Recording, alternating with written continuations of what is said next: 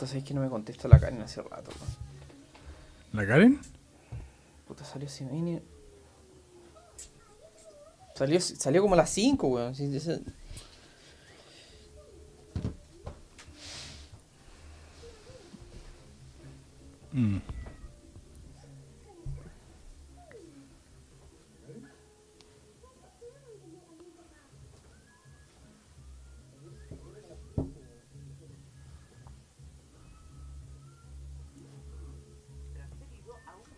No, y con la Magda acá no puedo grabar tranquilo, weón. Necesito que llegue, weón. No, voy a estar weando todo el rato, weón. En cualquier momento se va a cagar, weón. Estamos al aire, ¿no? ¿Ah? ¿Estamos al aire? No sé, capaz. Sí, estamos al aire.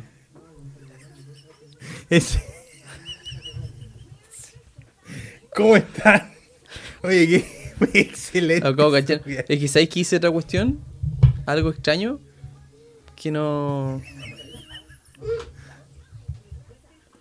No sé si, termi- si ¿Cómo terminar la. Si terminar la, la transmisión y empezar de nuevo. Yo creo que es más sano. Esa es la. Esa...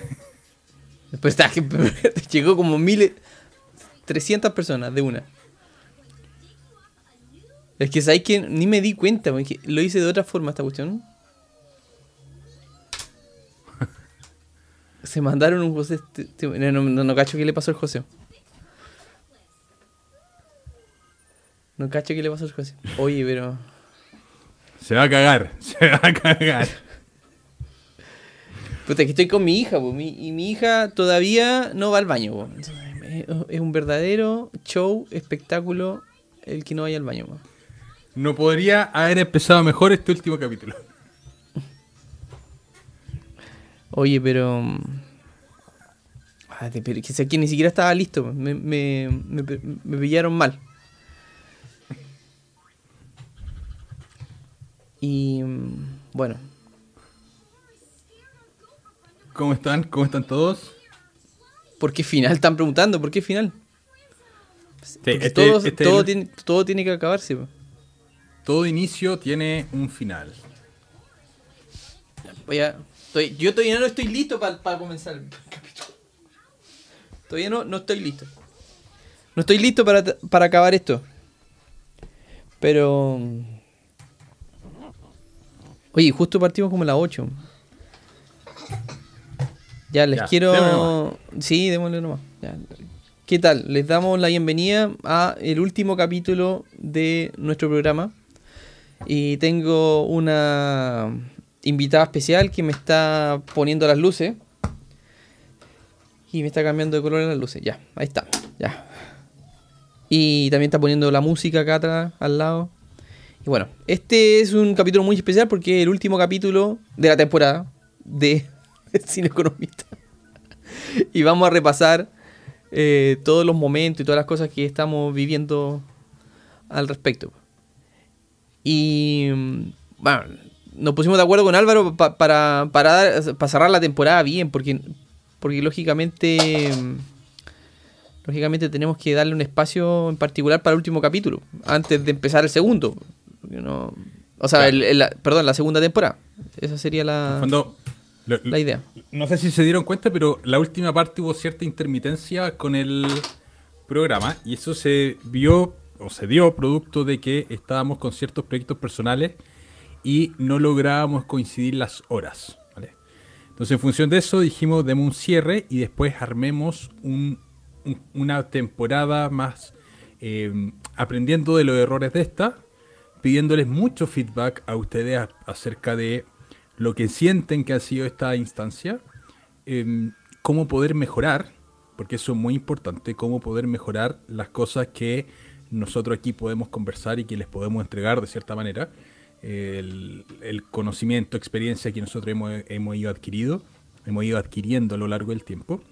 Y, y esta sesión tiene que ver más con eso, con que conversemos, con que nos pongamos de acuerdo en cómo va a ser. Nosotros tenemos alguna idea de cómo va a ser la próxima temporada. Queremos que sea un poquito más estructurada, que haya una secuencia más planificada en términos de capítulos para que no sea un tema tan saltado, pero es una idea inicial que nosotros tenemos, donde por supuesto que este programa, como todo tipo de cosas, no lo hacen las personas que en este caso están participando con vos, sino que lo hace la audiencia, en el sentido de qué es lo que ustedes quieren, eh, y para nosotros eso siempre ha sido muy importante. Eh, eh, escuchar y, pedirle feedback de qué es lo que quieren de esto al final del día, porque esto es una instancia que a Cristóbal y a mí nos gusta mucho, nos entretenemos mucho, a mí me encanta hablar de este tipo de temas, particularmente de inversiones, no tanto de emprendimiento, pero sí mucho de inversiones, en inmuebles, en acciones, no de criptomonedas, pero, pero el tema de inversiones me gusta mucho. Em, o sea, yo estaría siete horas hablando, hablando de eso seguido y diez horas también, ¿vale? Pero, pero obviamente que, esta instancia es muy importante que ustedes también nos digan que al final del día lo, es lo que quieren, porque obviamente el programa lo construyen ustedes también. ¿vale? Entonces, yo aquí no puedo ver si hay comentarios, no tengo idea. Eh, Cristóbal tiene Sí, ahí te voy tirando las preguntas. como, le, como decía Álvaro, la idea de este capítulo es para repasar algunas cosas. Lo que, lo que hicimos al comienzo, porque en verdad estábamos experimentando, en verdad, ¿no? no era... Nosotros somos súper novatos en esta cuestión. Y cuando partimos éramos más novatos todavía. Así que, bueno, transmitimos conocimiento, las experiencias que nosotros hemos adquirido y esperamos y siempre con la mejor intención de ayudar al resto. Siempre ha sido esa nuestra intención, de traspasarle esto de alguna forma, y no solo a ustedes, también a las generaciones futuras, porque siempre yo comento de que el canal de YouTube yo lo hice para mis hijos, pensando en que en algún momento me voy a morir y o mis nietos van a tener ahí un legado prácticamente de, de tal vez cosas que ni siquiera les van a servir, pero por lo menos van a poder verme y ver también cómo fue creciendo un canal de YouTube y también cómo me fui envejeciendo yo también con el canal, porque eso también pasa cuando uno hace tantos videos. Al principio tú te ves súper jovencito y después, a los años, te pasan a salir las canas. Claro, y, y contarles que con Cristóbal lo hemos conversado mucho y este los proyectos de los canales de YouTube son proyectos de largo plazo que muchas veces no se ve el trabajo que hay detrás, pero hay hartas cosas que hacer en un canal de YouTube, de verdad, hay, harto... Eh, no es tan solo prender una cámara y empezar a hablar, pero hay, harto, hay harto de eso y te tiene que gustar. Si arman alguna vez un canal de YouTube, les tiene que gustar. Es bien importante que les guste el tema porque naturalmente va a haber mucho trabajo y que mucho tiempo estás trabajando sin, sin recibir, abro comillas, un premio por ese, por ese trabajo. Más allá de la rentabilidad mental que te pueda generar estar compartiendo tu conocimiento con las demás personas. Pero si alguien quisiese ver un canal de YouTube como un negocio o algo así, eh, si no te gusta, olvídense, es imposible que les vaya bien en esto, es imposible. Conlleva muchísimo trabajo que está detrás. Y son, y son proyectos de largo plazo, o sea, con Cristóbal hemos conversado de que estos canales tienen que estar en 10 años por lo menos. Bueno, el, repasemos algunas cosas de las que vivimos y después contestamos preguntas. Oye, ¿qué, Voy, a, voy a ver los capítulos así como enumerarlos y vamos comentando las cosas que vivimos, porque la idea es, recordarnos. Oye, ¿te acordáis del primer capítulo, Álvaro? ¿Qué es lo que... Toda la gente que pensaba que tú, eras un invitado y no, no, entendieron el concepto de que era un programa de a dos. Claro, el primer capítulo fue de inversión seguramente. El primer capítulo, déjame decirte, aquí estoy abriendo la, página para agachar, porque no. Como me pillaron de sorpresa, se supone que íbamos a comenzar como media hora más. pero me puse a, a intrusiar. De alguna forma, no sé qué pasó, pero caí mal con un botón y hice algo que no debía hacer. El primer capítulo se llamó Invertir en propiedades en tiempos de inflación. De inflación, claro. Ese fue el primer capítulo. Ya, ni me acuerdo que hablamos, pero lo más seguro que eh, comentamos el tema de la tasa política monetaria, lo que iba a pasar con la subida de tasa, que es algo que en ese entonces no lo veíamos tan fuerte como ahora, pero ahora está súper fuerte, súper fuerte. Me parece súper curioso porque ahora las propiedades, me ha tocado un montón de asesorías que me cuentan sobre proyectos inmobiliarios que han comprado propiedades nuevas y que es los precios de los dividendos están pero prohibitivos para propiedades nuevas. O sea, están pagando, no, qué sé yo, un 30 a 40% extra adicional del valor arriendo mercado del dividendo. Eso era algo que era, era muy previsible y lo dijimos y están, están las grabaciones, así que eso es muy importante. Que es que cuando sube la inflación, naturalmente sube la tasa de interés y esa tasa de interés del Banco Central se traspasa a los bancos comerciales y los bancos comerciales traspasan esas tasas a los respectivos clientes en los respectivos mix de crédito. Entonces, es muy natural cuando se están viendo escenarios de inflación por sobre lo estimado, esperar que los bancos centrales te suban las tasas. Y ahí es donde conversamos mucho eso de, eh, oye, si la inversión inmobiliaria se paga sola igual, y había muchos brokers que te contaban que la inversión inmobiliaria se pagaba igual, y uno de los argumentos que nosotros, que, y que fue un tema de debate, eh, fue el hecho de decir, ya, pero los arriendos suben de precio, que efectivamente los arriendos suben de precio, pero no necesariamente suben de precio a la misma velocidad que sube el dividendo, sobre todo en un escenario de esta inflación económica, que es un escenario macroeconómico en el cual hay alta inflación y bajo crecimiento económico. Entonces, en ese tipo de escenarios, no necesariamente los salarios reales de las personas tienden a subir a una velocidad que puedan aguantar el alza de arriendo. Y eso fue un tema que conversábamos acá en el canal harto, porque había muchos brokers, muchas personas en redes sociales que te decían da lo mismo la tasa de interés alta porque eso igual genera que suba el valor de arriendo. Y eso no es tan, no, es tan así, ¿vale? Porque una economía no puede aguantar infinitamente hacia arriba el alza de los arriendos. No es sostenible. te, voy a ser súper sincero, yo, yo no vi venir que la cuestión iba a subir tanto. En verdad. Pues la, yo pensé inflación que, venía, Pero es que yo, es que te, prometo que yo pensé que ya te iba a subir ya un 10%, pero, pero no pensé que iba a llegar a lo, al volumen que está ahora. Eso era, y esa era la razón por la cual a mí no me gustaba la inversión en bienes raíces. Porque naturalmente tú vas a quedar muy por debajo del canon de arriendo eh, con el dividendo, porque el dividendo te va subiendo a la velocidad de la inflación y yo hacía las simulaciones por los departamentos que tenía, que los quería vender, y decía, bueno, a ver, me voy a poner el lugar del comprador. ¿Cuánto tiene que pagar el comprador? ¿Cómo le va a quedar la condición?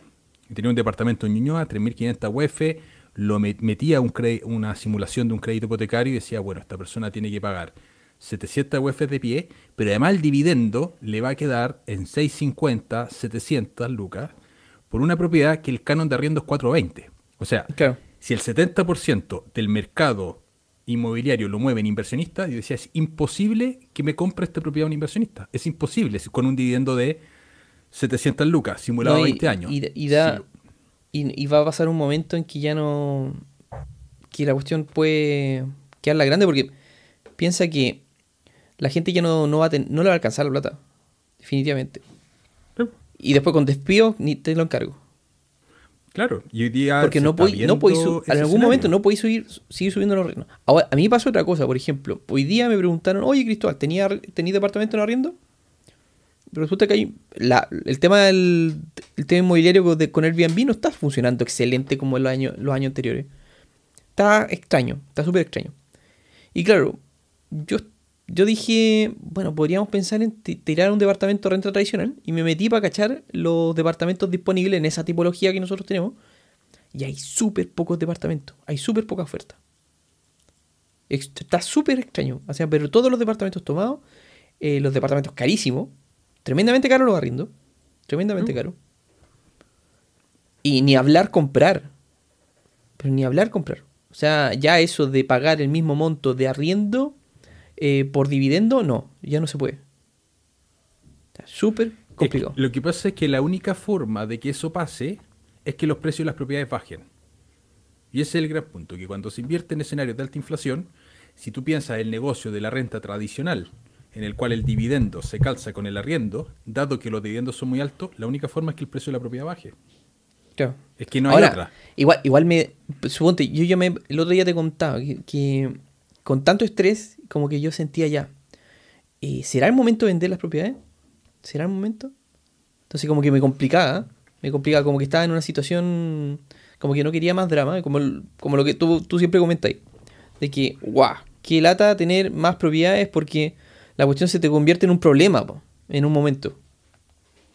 Y no es tanta satisfacción, porque y lo que tú querías es, disfrutar prácticamente.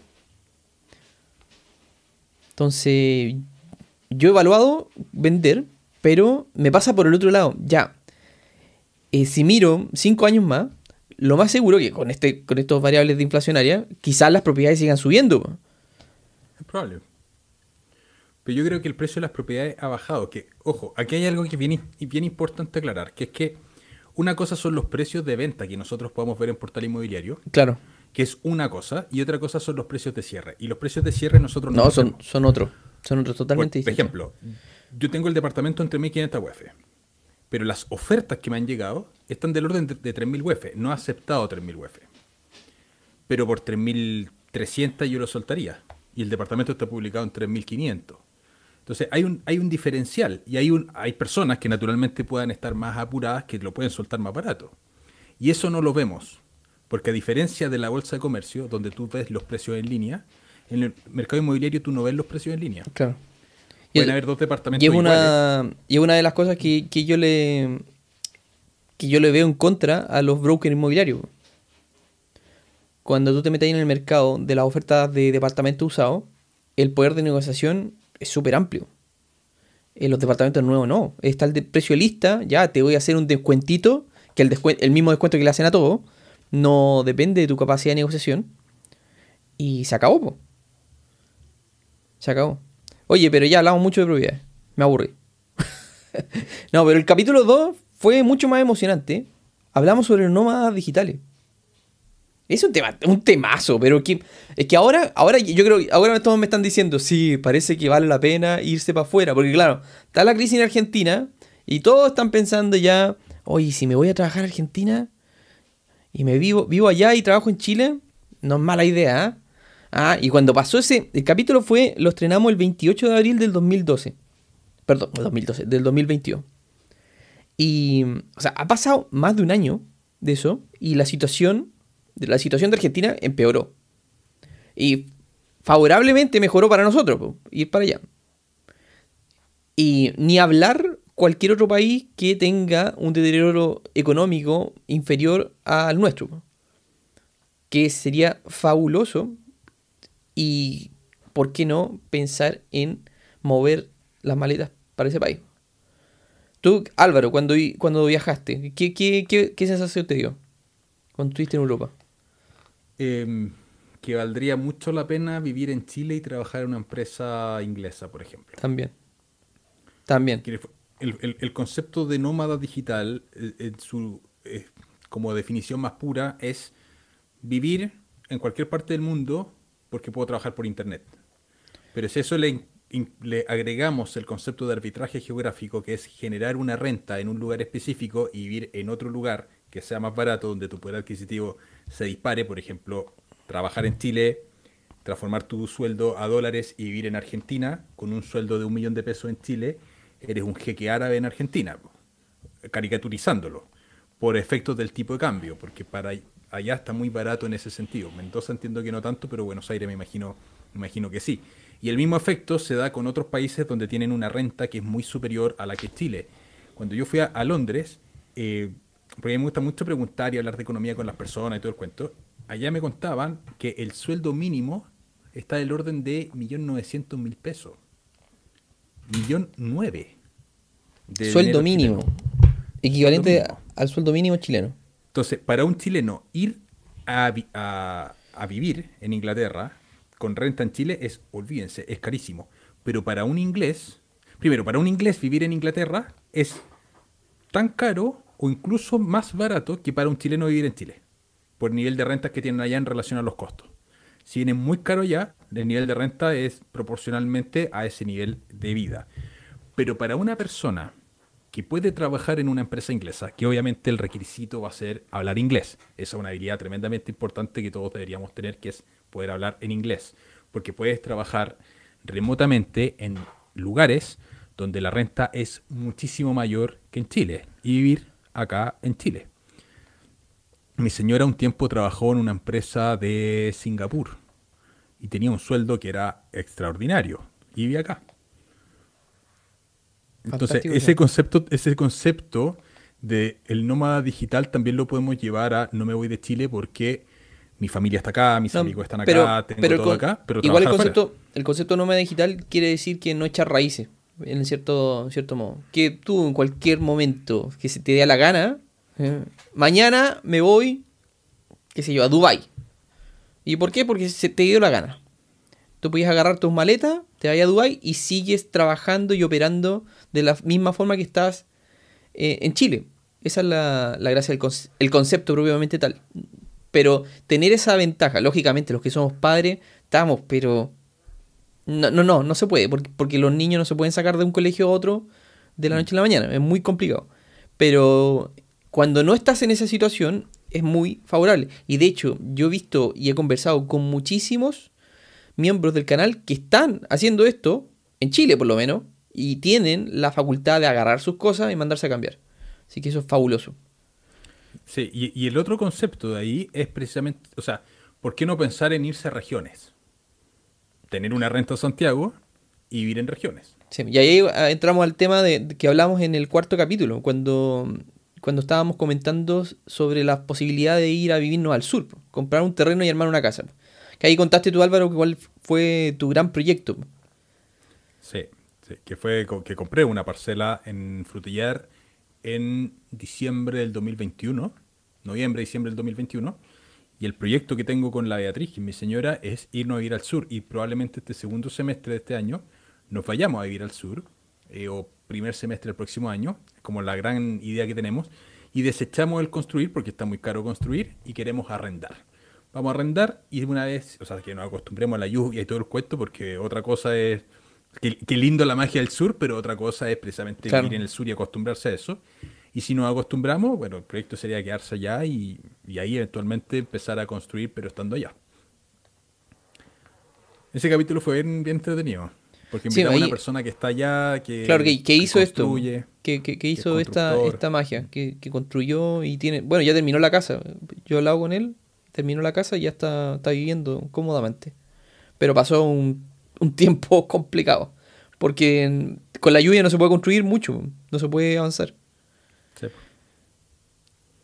Así es.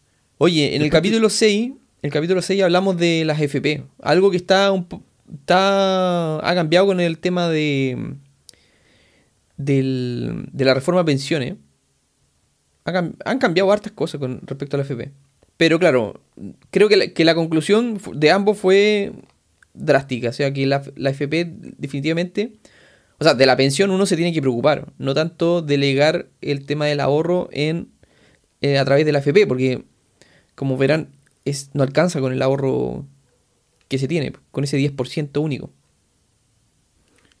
Claro, es que el problema no es el 10%. Claro. Es que vivimos mucho tiempo, la tasa de ahorro baja, y yo personalmente pienso que el sistema de pensión, independiente cual sea, hay que usarlo como un complemento a lo que es la renta que nosotros podemos ir generando, por el mero hecho de que el sistema de pensión tradicional tú no puedes hacer uso de ese dinero hasta que cumplan los requisitos. Van a estar las figuras del autopréstamo y todo el cuento, pero en general va a ser más burocrático hacerlo, versus que hacer inversiones eh, no en el sistema de pensiones permite que tú puedas usar esos beneficios antes.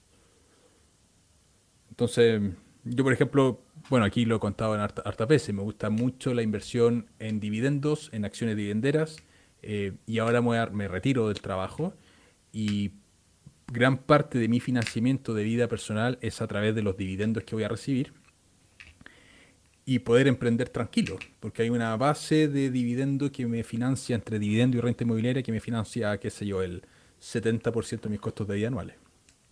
Entonces, emprender desde ese punto es muy bueno. Y si todo ese dinero que invertí lo hubiese puesto en el sistema de pensión, probablemente no podría estar haciendo eso. Tendría que estar, seguir trabajando y emprender desde cero con el riesgo que tiene emprender desde cero. Y para mí día es trampa porque es mucho más fácil emprender en esa situación. Ahora, yo creo que el mensaje que, que, que das detrás, y para dejarlo como resumen, es trazar un plan. Tener un plan claro, apegarte al plan, desarrollarlo y en algún momento salir. O sea, es una fórmula que ya muchos lo han hecho y una fórmula completamente verificable. O sea, invertir en acciones que generan dividendos, invertir en instrumentos como los ETF o los fondos de inversiones, pero con el objetivo de generar dividendos. Y de esa forma, de alguna, en algún momento te vas a ver beneficiado tanto por el interés compuesto que podremos retirarnos tranquilos. Así es, ese es un buen punto. Y si no llega nunca ese, ese momento, los dividendos siempre te van a, siempre te van a apoyar. Eh, a mi juicio es una de las mejores formas de inversión, porque además es fácil invertir en cosas que generen dividendos. A diferencia de invertir en cosas que uno busca crecimiento, que hay harta especulación detrás de eso, eh, invertir en cosas que generen dividendos es relativamente fácil. Y quienes estén viendo esto y que vean también los capítulos de mi canal, han visto seguramente que tengo un seco bastante inclinado hacia los, hacia los dividendos. Oye, uno de los mejores capítulos que hemos tenido es el que el especial del dólar que hicimos. Eso, cuando el dólar iba a llegar a Luca. Bueno, llegó, llegó a 1150, si no me equivoco. Creo que fue 1050. 1050, claro. O sea que. Mm, o sea, Bitcoin una alpargata, pues, el lado del dólar. Sí, pues. Ese, capítulo estuvo bueno porque ahí explicamos, eh, fue una clase básicamente de economía, de ley de oferta y demanda para ver cómo se movía el dólar, eh, de donde vimos las principales variables que mueven al dólar, donde está el precio del cobre, donde está la tasa de interés en Estados Unidos, cómo impacta la tasa de interés en Estados Unidos con el dólar, eh, que la tasa de interés en Estados Unidos se mueve en función de la inflación de Estados Unidos y la inflación en Estados Unidos, el predictor de inflación, el dato de empleabilidad. Entonces ahí estuvimos conversando esos temas, también del riesgo político, en fin, cómo se mueve el dólar en función de esas variables. Fue una increíble clase de macroeconomía, fue, fue, fue muy buena. Para los que no lo han escuchado, el capítulo 12 estuvo muy, muy bueno, muy interesante. Oye, lo otro que también repasamos, repasamos las apuestas. Hablamos sobre apuestas. Oye, pero hay mucha gente que le gusta el tema de las apuestas. Yo acá, ¿cuántos? Díganme yo, yo, yo, pongan aquí. ¿A quién le gustan las apuestas deportivas, casino, lo que sea? ¿A quién le gustan? ¿A ti, Álvaro, te gustan a ti? Sí, o sea, eh, me gusta jugar póker con personas. Ya, póker. mucho tiempo póker contra Sí, igual, igual póker tiene, tiene, una, tiene una cuota de habilidad, pero no tanto el tema del, casino, porque ir al casino y es completamente. Jugar una máquina traga moneda es. es azar. No sé si azar completamente, pero hay una cuota de, de incertidumbre importante. Mira, Andrés Ceballos nos dice: Yo, yo. A él le gusta el tema de la apuesta. No, yo, típico que uno se junta con amigos y te sale el que le gusta apostar en, estas apuestas deportivas. Y que le ponen. Que tampoco es una cosa para volverse loco, pero le ponen un par de lucas a un, equipo o, le, o el típico los, los tripletes, donde tenéis que apostar a tres partidos. Si le ganáis lucas y si le ganáis a los tres partidos, la, la de los tres partidos, y te ganáis como 150, una cosa así. No, no sé cómo es el show. Claro, hacer a tres partidos es complicado, no, es, no es fácil. No es fácil. Claro. Claro, ese, ese, es un temazo porque está todo diseñado en el fondo para extraer la plata eh, a goteo, no te quitas la plata de golpe. Pero bueno, pero es parte de la entretención y la persona que le guste que tenga conciencia que está en un mercado donde lo más probable es perder donde naturalmente hay personas que consistentemente ganan, como en todo, pero que es probablemente una de las cosas donde es más difícil generar rendimiento positivo de manera permanente, porque salvo que seamos Yolanda Sultana, no vamos a ver siempre los resultados claros de los partidos y los premios que te dan, los multiplicadores que te dan, siempre están ajustados a probabilidad. Y las probabilidades que tú estás teniendo respecto a los beneficios, eso se llama odds, siempre son en contra en las apuestas deportivas. En contra, claro. O sea, a largo plazo, las casas de apuestas a largo plazo siempre van a ganar. O sea, siempre. Es, como el casino, ir a la ruleta. En la ruleta en el largo plazo es imposible ganar, porque tienes matemáticamente eh, menos probabilidades de ganar en el largo plazo. Por ejemplo, es tan sencillo como decir, bueno, un pleno te paga 35 veces lo que tú apostaste. Ya, apuesto al 8 negro, 8 rojo, no tengo idea cuál es el 8, ya, al 8 la chunto al 8. Te dan 35 veces lo apostado. Pero ¿cuál es la probabilidad de que salga el 8? 1 dividido en 38. ¿Por qué? Porque están, son 36 números más el 0 y el doble cero. Claro. Entonces, para que sea equitativamente desde el punto de vista matemático, te tendrían que dar 38 veces si es que 38. tú al pleno. Pero no, Y te pasan dan 36. 35. También, siempre he dicho que, por ejemplo, el Pepito paga doble. O sea, si lo hicieran realmente con un juego de azar, aún así estarían ganando. Pero no, lo hacen una estafa. ¿Por qué razón? Porque el Pepito paga doble, lo que no saben son tres vasitos que tienen adentro una pelotita. Y tú te las mueves las el vasito y te, de alguna forma, eh, tú tienes que adivinar dónde está la pelotita. Y si tú acertas, acertas comillas porque es una estafa, o sea, si no vas a acertar nunca. Si tú acertas, te pasan el doble. Por eso se llama Pepito paga doble. Lo que ocurre es que en términos probabilísticos, te deberían pasar el triple. Porque hay una probabilidad de 1 es a 3 en acertar. Para que eh, la apuesta realizada contra lo que está dispuesto a perder la caja se, equipare. Pero en este caso te paga el doble. Entonces, hay una esperanza de retorno de un tercio, uno de cada tres juegos, va a ganar la caja. Con el Pepito paga doble, curiosamente. Pero estos tipos lo hicieron, lo hicieron mal, porque podrían haberlo hecho bien, para que la gente no se sienta estafada. Pero lo, hace- lo hacen tan mal que mm, aún así te estafan. Como que la experiencia es traumática. Es una experiencia traumática. Yo, yo nunca lo he hecho en la calle, pero, pero me imagino que la persona que, que pasó por eso debe haber pasado por una experiencia que no se va a olvidar nunca más en su vida. Po. Porque claro, están los palos blancos ahí entre medio y todo. Hay, tú ves gente que gana y es un, fraude. Literalmente un fraude. Oye, en el capítulo 17, este, este capítulo me gustó mucho. Capítulo 17 hablamos y de hecho fue curioso porque después, después de ese capítulo me llegó una persona que estaba en la misma situación para una asesoría. Hablamos sobre una persona que nos mandó una carta contando que se había ganado un, no, un millón de dólares en una casa, un loto, un- una de estas cosas. Y de la noche a la mañana se volvió un millonario, pero no quería tocar la plata porque le tenía pánico. Entonces nos, nos mandó la carta para preguntarnos qué era lo correcto, qué era lo que debía hacer para no término No embarrarla. claro, no embarrarla, protocolares, no embarrarla. Fue, fue un capítulo súper bonito porque, porque hicimos, más encima, nos pusimos en la situación real de qué pasaría con nosotros si estuviéramos en eso. Y mm, sacamos hartas conclusiones simpáticas, hartas conclusiones simpáticas. No me acuerdo qué fue la decisión que tomamos respecto al endeudamiento de propiedades. Lógicamente yo pienso que igual una, buena parte de ese patrimonio hay que apalancarse también para hacerlo crecer. Pero ya invirtiendo una buena parte en acciones, ya estamos al otro lado. Ah, y lo otro también que me acuerdo que siempre, siempre repasamos y siempre comentamos de que hay que entrenar a la guata, el entrenamiento de los abdominales financieros. Que no te podís llegar a tirar de una con 50 millones de la noche a la mañana en acciones. Pues no, pues, tenéis que meterte a poquito, de a 50 lucas por último, de 500 en un ETF.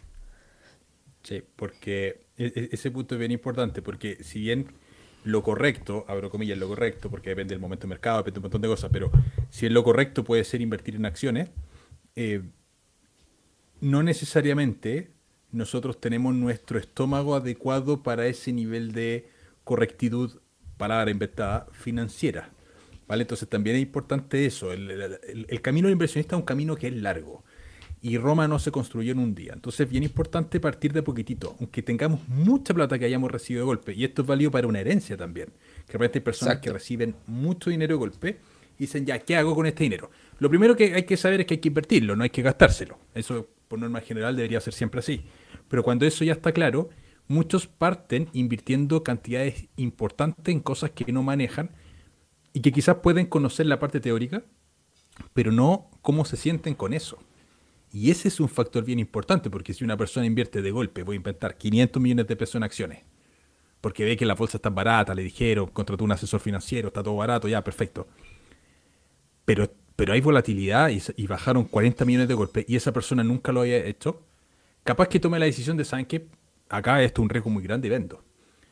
y vender mal. Entonces, el estrenar el estómago, la resiliencia estomacal, es fundamental.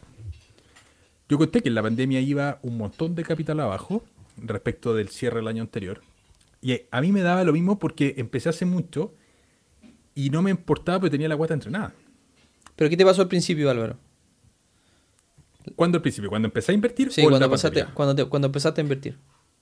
Es que eran montos chiquititos. Y pasó lo que creo que a muchas personas le pasa, que es que cuando empiezan a subir las acciones, te crees el rey del universo, de que esto es muy fácil. De que tomaste la decisión correcta. Claro. Y cuando y, te crees naturalmente bueno. Oye, eh, soy Warren Buffett. Claro. Y después cuando las acciones bajan, te sientes un pelotudo. Y la ¿Cómo no vendí antes? Claro, y, la verdad es que no hay ni un control en ni una de las dos cosas. Tú no tienes ni un control en que las acciones suban y ni un control en la que las acciones bajan. El único control que tú tienes es el precio que estás dispuesto a pagar.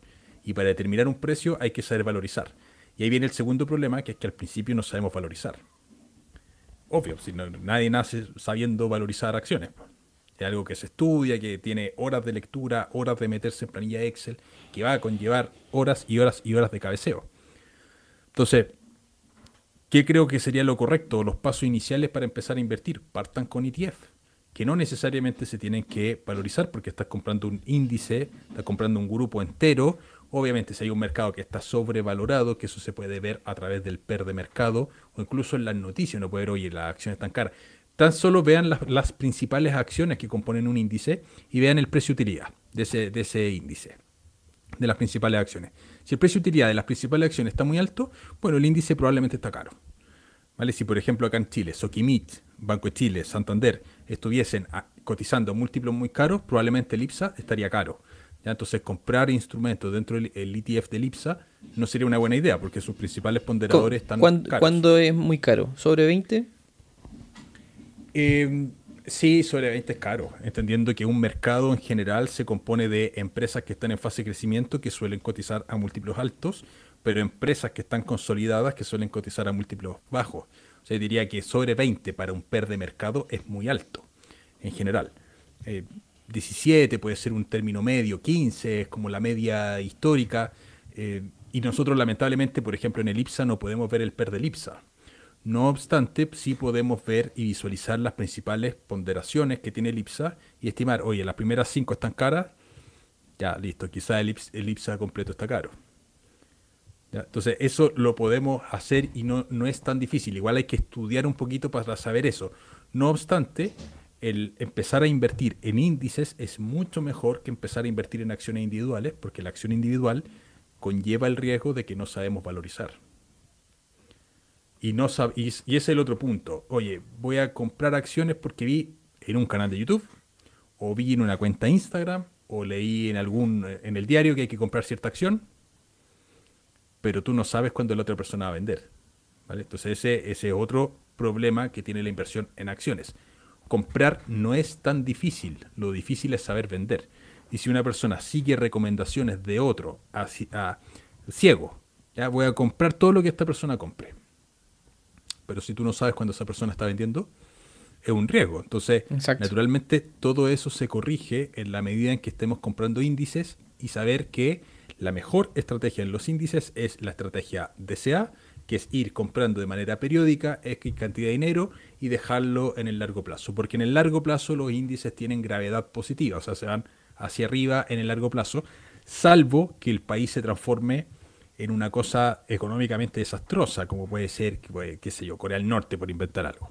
Vale, ahí probablemente los índices, si es que siguen existiendo, no creo que en Corea del Norte haya un índice accionario, pero ahí probablemente eh, no le funcionaría bien una inversión, pero es que ni una inversión funcionaría bien en un mercado así, ni inmobiliaria, ni nada por el estilo. Pero en general en países que funcionan bien, como creo que Chile va a seguir funcionando bien, eh, es apostar al índice y que los índices hagan su trabajo. Y en paralelo, ir aprendiendo, ir estudiando y profundizando el conocimiento para poquitito ir empezando con acciones individuales. Oye, otro capítulo que, que estaba recordando acá, entre medio, bueno, el de la casa propia. ¿Te acordás que hablamos sobre el sueño de la casa propia? Mm. Y que en ese, en ese capítulo fue curioso porque nosotros contamos nuestras aprensiones sobre comprarte tu, la, comprarte tu propia casa.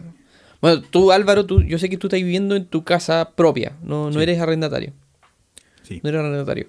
Pero, lo, pero mm, no es una decisión que uno, que uno recomendaría para alguien que está recién comenzando.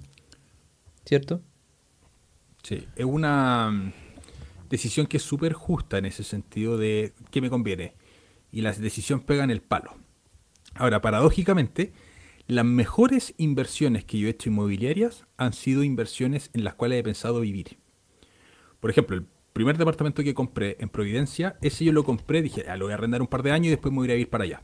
Nunca me fui a vivir para allá porque a la Beatriz no le gustaba el departamento. Pero un departamento que a mí me gustaba, estaba bien ubicado y se transformó en una increíble inversión en términos de plusvalía. Este departamento de acá, que el segundo que compré pensando en vivir, lo compré también pensando con el criterio de inversión porque este departamento está en Ciudad Empresarial, eh, yo lo compré en 5.500 UF y a 5 minutos en auto, 5 minutos literal en auto, el mismo metraje que tengo yo, que son 125 metros, estaba a 11.000, 12.000 UF en Vitacura. Y si voy a Providencia eran precios similares. Entonces para mí no era lógico que hubiese un diferencial de precio tan grande estando a tan poca distancia en auto. Y ese fue el motor por el cual compré y ahora supe hace poquito que un vecino vendió a 7.500 aproximadamente un departamento acá. Eh, y además habían ciertos proyectos que le iban a dar cierta plusvalía. Entonces, el criterio de compra de mi casa, lo que yo siempre he usado es que también sean lugares que tengan plusvalía. Lo el mismo criterio usé en Frutillar. O sea, compré la parcela al sur pensando que si el día de mañana tengo que vender, va a ser un lugar que tenga alta, alta plusvalía. A diferencia de los departamentos que he comprado de inversión del, clásico departamento, un dormitorio, un baño, eh, que se pagan, abro comillas, solos, esos no han tenido tanta plusvalía como han tenido estas. Entonces es, paradójico ese punto, porque naturalmente siempre pensamos que lo más rentable va a ser el de un dormitorio, un baño como una emergente. Eso es lo que te dicen todos. Y está bien, es lo más rentable probablemente en términos de flujo. Pero en términos de plusvalía, yo no creo que un departamento en estación central haya sido tan rentable como estos que estoy acá, que es por es 1.5, o sea, 50% de plusvalía en 4 El problema, el problema está en que la, plusvalía no la podéis controlar. No la controláis. No. No la controláis. es, como ganarse un, bono, pero ah. es incontrolable. Entonces, si pensáis, si estáis pensando en comprar una propiedad para obtener beneficios de plusvalía, es súper complicado, no podéis estimar eso. En cambio, los flujos los podéis estimar. Claro, no, pero aquí un detalle que tú me vas a encontrar mucha razón, eh, Cristóbal. Estas propiedades de las que yo las como que compré para vivir eran usadas.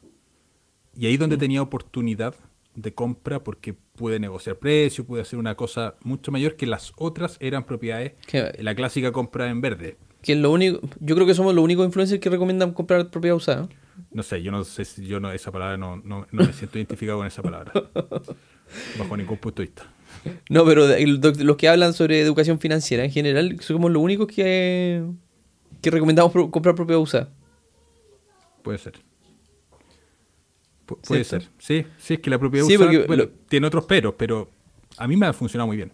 Sí, sí, pero, pero a lo que voy es que el, en general se, se promueve mucho el tema de la propiedad nueva a través de los brokers inmobiliarios pero la propiedad usada es donde yo le veo el, más el mayor potencial. Bueno, ya hemos contado miles de veces por qué, cuál es la justificación. Yo siempre he pensado que, los que esas personas que hablan de eso tienen conflicto de interés porque pueden recibir comisiones de compra. Me da la impresión. O sea, reciben comisiones de compra. Reciben comisiones de compra.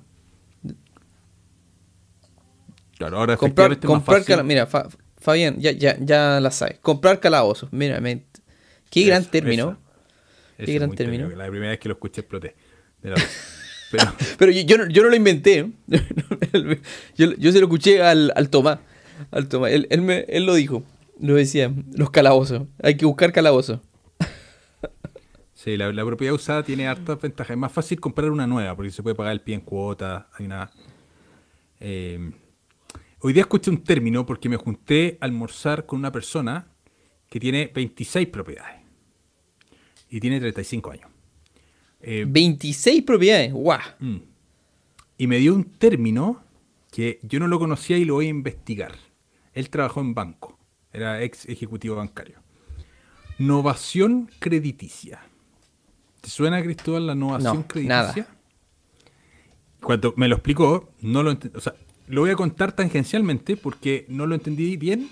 Entonces, por favor, no se queden con lo que voy a contar porque puede estar metiendo las patas, ¿vale? Así que, Oye, pero, para que lo busquen. pero vas a ver, ¿esa persona sigue trabajando en el banco? No. No. Y va a estar entrevistado en mi canal en un futuro. Ya. ¿Qué es la innovación? Es básicamente ceder, y esto los bancos no lo promueven mucho porque básicamente no les conviene a los bancos, pero cuando tú compras una propiedad, haces una especie de cesión del título de tal manera que el comprador se quede con la con el crédito con la responsabilidad del vendedor. Sí, sí, lo, vendedor. Sí, sí, lo he escuchado eso. Lo, leí una vez en un diario. De que tú le, pasáis, le, le pasas el crédito completo. El problema es que, es que los montos que tiene que pagar esa persona son mucho más elevados de inicio. Lógicamente va a ser, a largo plazo va a ser más conveniente porque el pie que tiene que pagar es importante. ¿Qué cosa se te pegó? Se fue Cristóbal, me quedé yo. ¿En serio? Eh, yo te veo. No sé si estoy yo. No, estamos los dos. tengo idea. Bueno, pero da lo mismo, pero les, cuento. Eh, ahí volvió Cristóbal. ¿Me fui yo o te fuiste tú? No, estamos los dos. Nunca me fui.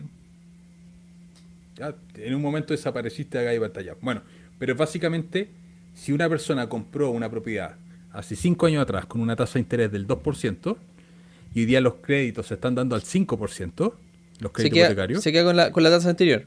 Sí, sí, se queda con la tasa por el saldo de la deuda, no por todo el crédito. Sí. pero, pero que por el saldo de la deuda. El, problema es que tiene que financiar el abono de capital que ya hizo el. Y además el crecimiento por plusvalía. Lo tiene que, lo tiene que pagar. Y eso ese sería el pie. Y ese. no. ¿Cómo que no? No, no, no. No, porque eso lo piden con un crédito hipotecario. Con, otro, con otro crédito hipotecario. Con tasa del crédito actual. Ya. Por ejemplo, propiedad 100 millones. Pie 20 millones el saldo de deuda del, vendedor es 40 millones. De saldo de deuda con un crédito a tasa 1.5. Entonces tú pagas 20 millones, haces la novación crediticia, tomas 40 millones al 1,5 y los otros 40 millones que quedan con un crédito hipotecario con la tasa actual que sería 5%. Entonces tomas parte del saldo de la deuda con una tasa mucho más baja, entonces te queda un dividendo más bajo. Sí. Pero esa no, una, no es una... O sea, te, te, quedas con dos deudas hipotecarias, en el fondo. Son con dos deudas hipotecarias, uno con cinco y otro con uno y tanto. Claro. Entonces, este es uno de los mejores escenarios para hacer innovación crediticia, producto de que la tasa de interés es muy alta hoy día hay personas que compraron propiedades que están vendiendo, que compraron 2014, 2015, 2016, años de tasa muy baja. Entonces, ese, ese, yo no lo conocía, lo había leído por ahí, pero nunca había interiorizado el nombre, ni siquiera sabía cómo se, se me fue la cámara. Para que busquen ese concepto de innovación crediticia. Rellena Álvaro, porque se me fue la cámara. ¿Vale? Entonces. Entonces, yo no sé, dejen en los comentarios ahí, Cristóbal, si conocían ese concepto. Eh, yo, no, yo, no, sabía el, nombre, yo no, no, conocía el nombre, pero, pero sí lo había, lo había leído. Lo que sí, ahora que, me, comentaste eso, eso de la, del doble crédito hipotecario, eso no, lo sabía. Está, bueno, está súper interesante. Sí, pues, ¿Qué, sirve? Por, eso sirve tener un ejecutivo cuenta bancaria bueno. Porque el ejecutivo te tiene que contar esas cosas, Claro, él, me lo contó porque mm, No, porque se, sabía, se sabía todos los trucos, pues. Sí, porque él fue ejecutivo de banco, eh, trabajó en Banco Estado y en Banco Scotiabank. Me contaba la diferencia que hay, decía, Banco Estado es terrible, eh, burocracia absoluta, el, el, banco privado funciona muy distinto, bueno, en fin, da lo mismo, pero eh, aprendió harto el negocio de cómo funcionan los bancos y fue comprando propiedades y arrendando también. ¿ya? Y él administra 26 propiedades, pero creo que son como 18 de él. Lo cual sigue siendo altísimo. Y ahí me contó algunas cosas que se hacían, que eran ventas cruzadas. Bueno, en fin, hay, un, hay todo un detalle. No, me imagino, me imagino que debió haber hecho lo mismo cuestión que yo hice con mi hermano. Entre medio. Venta Ya- cruzada. Sí, pues, venta cruzada. Sí. Seguramente, seguramente. Entonces, ahí se maximizaban los pies, ¿no? Hablamos Claro. un montón de ese tipo de cosas. eh, abro comillas, trucos, cierro comillas, trucos de apalancamiento que son tremendos creadores de patrimonio personal. No, está, está muy buena. Muy, muy interesante el concepto. Sí. Entonces, aquí la, la- la misión, la recomendación que les doy a todas las personas es que conversen con sus ejecutivos del banco, llévenle regalo, que hagan cualquier cosa, pero el Oye, pero ejecutivo del banco. Invitarlo a almorzar, ¿saben? No, no es mala idea. Juntarse con él, a tomar un café, conversar, cualquier estupidez. Es Pero que le va a dar muchos puntos. Es, es uno de los mejores amigos que uno tiene que tener. Porque te va a contar cosas que uno no tiene idea. Oye, ¿quién se sabe la fecha de cumpleaños de su ejecutivo? Buena, Les buena, apuesto- juega, buena, buena jugada. Y, el, apuesto- el ejecutivo te la, te la tiene ahí anotada. Pero le apuesto que todos los que están, no están escuchando, no tengo idea cuántas personas habrán hoy día, menos del 5% sabe la fecha de cumpleaños del ejecutivo del banco. No, ¿Y eso? no, es súper peludo. O sea, no, difícil. Difícil que se lo Es sepa. muy peludo, es muy Sí. peludo que lo sepan. Sí. Pero, oye, tan- mandarle un mensajito ese día, cosas Mm. detallitos que te marquen la diferencia que el día de mañana el ejecutivo en verdad te ayuda. O sea, que tu Yo- ejecutivo te tenga buena es fundamental. Cáchate que yo lo que hago, o sea, lo- y, ella, y ella está loca, ya sabe, po, me, me- me llama al tiro primero para ofrecerme alguna cosa que ella le estén midiendo por dentro de los KPI. Suponte le estaban midiendo dentro de los KPI los depósitos a plazo de, lo- de los clientes. No me dijo si era cantidad de dinero o número de clientes depositando. Ah, cantidad. Es cantidad. Yo le dije, dime, ¿qué te sirve? Me dijo, desde 10 lucas. Entonces ya, voy a ponerle 100. Ya, le puse 100, ya, gracias, te pasaste. Hizo de buena onda nomás.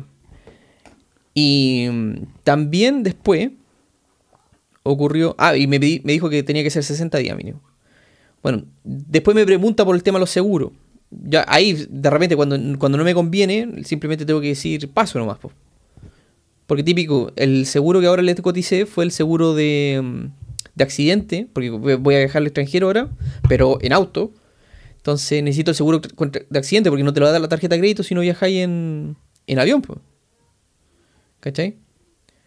Así que, pero te lo me lo cotizó súper caro. Lo mismo los seguros de los autos también. Si tú lo contratáis con él, lógicamente él te va a considerar y te va a tener dentro de su lista VIP de, de clientes favorecidos. Oye, Álvaro, el capítulo 40, el capítulo 40 nos contaste tu aventura en el templo budista. Ese, ese fue un capítulo de reflexión, de crecimiento personal bastante.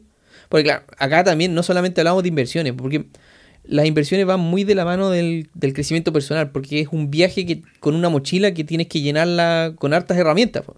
no solamente con el, la- el tema de las finanzas. po. Sí, es- esa fue una experiencia para mí que me cambió mucho en mi vida y que voy a volver a ir. Que es un ebook que lo se llama El Sendo con Z. eh, tiene una página web, está en Tunquén y hacen eh, retiros de eh, meditación más extrema, donde la mayoría de los fines de semana son retiros normales que se llaman weekend, W-A-K-E-N, que es ir a este monasterio y tener unas cuatro meditaciones de 40 minutos o una hora al día y el resto del tiempo puedes conversar con las personas y todo el cuento y, y, gente y bla, bla, bla. Pero este retiro que yo fui, que se llama Sechin, que es eh, en japonés significa encuentro contigo mismo, era un evento en el cual a las 4 y media de la mañana nos levantaban con unas campanas y después teníamos básicamente 11 horas de meditación al día. No podías conversar con nadie, no podías mirar a los ojos a las personas, era una cosa realmente impactante y yo estuve cuatro días en eso. Y cuando llegué a Santiago, obviamente sin celular, sin internet, sin nada de eso, una desconexión absoluta. Y cuando llegué a Santiago me di cuenta de lo muy intoxicado que estaba por el día a día, por todas las cosas que estamos haciendo en el día a día. Y te frena muchísimo eh, el hacer ese tipo de retiros, te frena mucho y te para en el fondo en este tren de ansiedad que muchas veces todos podemos tener. estar angustiado por ciertas cosas, tan proyectos que estamos haciendo que naturalmente generan cierta ansiedad. Yo el año pasado estuve, eh, de hecho, marzo, enero, perdón, de este año, estaba en un proceso de mucha ansiedad porque estaba con unos proyectos muy grandes eh, y no tenía tiempo para nada y estaba durmiendo muy poco y todo el cuento. Y en febrero cuando fui a esto me di cuenta de lo intoxicado que había estado por decisiones que yo mismo había tomado para ir avanzando más rápido en ciertos aspectos de la vida, parte económica. Y, y es bueno darse esas pausas. A mí me gustó mucho y voy a volver a ir en agosto. Pensaba ir en mayo, no fui porque razones personales. En junio dije, ya, ok, voy a ir en junio de nuevo. Eh, Cristóbal no me quiere acompañar, arruga. Eh, pero justo el fin de semana que va a ser este evento en junio es la final de la Champions. Y por supuesto que no voy a perderme la final de la Champions. Y en julio viene un evento que es de 17 días, no está el de 4 días. 17 días. 17, días haciendo lo mismo. Sí. El tema de los, los días de meditación. 17 días en en absoluto, silencio, sin celular, sin nada. Qué rudo. O sea, termináis, eh, termináis viendo con poderes. Yo creo, yo creo. Pero hay que, hay que prepararse para esos 17 días. Y espero el próximo año ir a esos 17 días o en dos años más, una, una cosa así. Porque solamente en el mes de julio lo hacen, de 17 días. Y en agosto sí viene uno de cuatro días y a ese voy a ir. Aquí sí que si alguien se anima a ir, maravilloso. Ahí nos ponemos de acuerdo y vamos juntos, vamos en un auto, da lo mismo. No sería malo si la gente se, anima, que te acompañe. Y que Cristóbal se anime también. No, yo no, no, no. Esas cosas no. No, ahora no. no, no, no. Que, sabéis que yo, yo, creo que siento harta paz cuando, cuando viajo. Esa es como mi manera de desconectarme. No no has probado esto, Cristóbal. Pero, y aparte, es muy cerca. Yo, yo me gustaría que fuera un templo budista en el Himalaya. Eso, eso como que me... No, y que nadie hable español, por lo menos. ¿Ah? Andate acá y después andate al Himalaya. Si aquí está cerquita. Del Himalaya voy a querer arrancar. Porque en el Himalaya te agarran a palos. Los monjes budistas. No, y no es chiste, ¿eh? Cuando tú estás meditando, en estas sesiones, eh, tú podías pedirle al monje que te pagara con un palo para volver a concentrarte. ¿Y cómo te desconcentráis meditando? Te desconcentráis, pues si tu cabeza se te va a cualquier parte, empezáis a pensar en cosas, o sea, la cabeza está programada para estar eh, pensando en cosas. Y la meditación lo que intenta hacer es precisamente dejar de pensar en cosas. Pero ¿cómo él, él va a saber que tú estás, que estás distraído? ¿Cómo sabe? lo que pasa es que cambian la postura. Hay una postura en la cual tienes que estar sentado y se, y se nota eso. ¿Vale? Entonces, tú podías acá solicitar. Entonces le hacía una, una reverencia al monje cuando el monje se paseaba, el, maestro Hikusan se llama él, y él te pegaba con un palo, acá. ¿Vale? Un palo que sonaba bien fuerte, dolía pero poco. Pero en Japón y en el Himalaya, los monjes si te ven desconcentrado, te pegan sin preguntarte. Eh, te apegaron nomás. Así que no vayas Cristóbal al Himalaya antes de ir acá. Oye, vamos a responder preguntas. Que se llenó el chat. Se llenó. Se llenó. Está bestial. Respondamos preguntas en la última etapa del. Sí, pues. Oye, recordamos harto, harto, momento, recordamos. Estuvo bueno. Fue lindo, fue lindo este, esta temporada. A mí me sirvió mucho, lo pasé muy bien. Bueno, para los que pensaron, nuevamente, para los que piensan de que va a ser el último capítulo del, podcast, no, no va a ser el último capítulo, es el último capítulo de la temporada. Vamos a cerrar la temporada y vamos a iniciar una, una segunda temporada. No sabemos cuándo, yo creo que en julio, el segundo semestre, ya, y con otras ideas, algo, algo distinto, porque entienda que nosotros somos novatos en esta cuestión, entonces queremos implementar más tecnología, algo, algo que nos sirva también. Queremos claro, queremos estar, jugando un rato. ¿Qué tal? Claro. Y que se pueda también adaptar a nuestras familias, que ese ha sido un gran tema. ¿eh? También, también. Justamente. Igual es, un. Para nosotros. Ah, es un drama también. Yo al principio no lo veía tan, tan rudo, pero eh, cuando a las 8 de la noche grabar el podcast, igual es un tema. Y grabarlo toda la semana y hacerlo en directo es complicado. Entonces queremos hacer algo que pueda complementar ambas cosas. Lógicamente que durante los estrenos de los capítulos también podemos participar dentro del chat si es que no, no es grabado. O sea, si no es en vivo, perdón. Oye, Luis, Luis Camilo Jara pregunta, ¿alguna opinión sobre lo que está pasando con Vapores? ¿Cachai algo, no. Álvaro? No, yo no tengo sé, idea. yo que- yo estuve escuchando harto de Vapores. Eh, vamos a verlo en la bolsa, pero a ver, punto uno, Vapores entregó un dividendo tremendo. Ya, es- esa puede ser la primera condición. Cuando, eh, cuando entregan dividendos mutantes, eh, la, la bolsa va a bajar, pues, lógicamente, porque el, hay mucho accionista que va a sacar el dividendo y se va. Entonces, por esa reacción, baja. Sí, y a mí no, o sea, naturalmente el precio de la acción bajó mucho. Y ayer hubo un alza de un 8% y hoy día de un 1,4%. Eh, probablemente hay previsiones de mayores pre- precios en los fletes. A ver, yo fui a la junta accionista de Quiñenco hace poquito. De hecho, en Instagram, y creo que en YouTube también subí un video ahí muy cortito de cómo era el café de la junta accionista. Pero eso no era lo importante. En la junta accionista, los que la junta accionista, la gracia de la junta accionista Quiñenco es que es chiquitita. Van pocas personas. De hecho, échenle una mirada. En Instagram lo, lo, lo publiqué. No me acuerdo si en YouTube. Y se ve que es un espacio chico. Y las personas que dirigían la junta accionista era, en este caso era Pablo Granifo, que es el presidente del Banco de Chile y presidió la junta accionista de Quiñenco. Quiñenco es un holding, es el holding eh, inversionista de la familia Luxit, en las cuales a través de Quiñenco son dueños del Banco de Chile, de CCU, de Vapores, de SAM, de Enex. Enex es Shell en Chile y tiene otras marcas de petróleo en otras partes del mundo.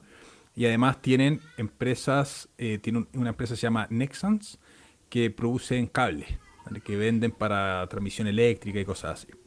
Bueno, y en esa junta estuvo bien interesante porque dieron harta información y se conversó harto el caso Vapores. Y Francisco Pérez Maquena, que es el presidente de Vapores y gerente general de Quiñenco, él decía, de hecho por ahí tengo la, ¿La memoria? Aquí está la memoria, porque en las juntas de accionistas, una de las gracias que hay de ir a las juntas de accionistas, Te regalan la memoria que te dan nueva. un café, un café muy rico, te dan, tú- o tú puedes pedir la memoria impresa, po. Con un, un librito para después rayar y todo el cuento. Y me gusta mucho ir a buscar las memorias. Esta es la de Quiñenco 2022. No, y son, son muy bonitas también.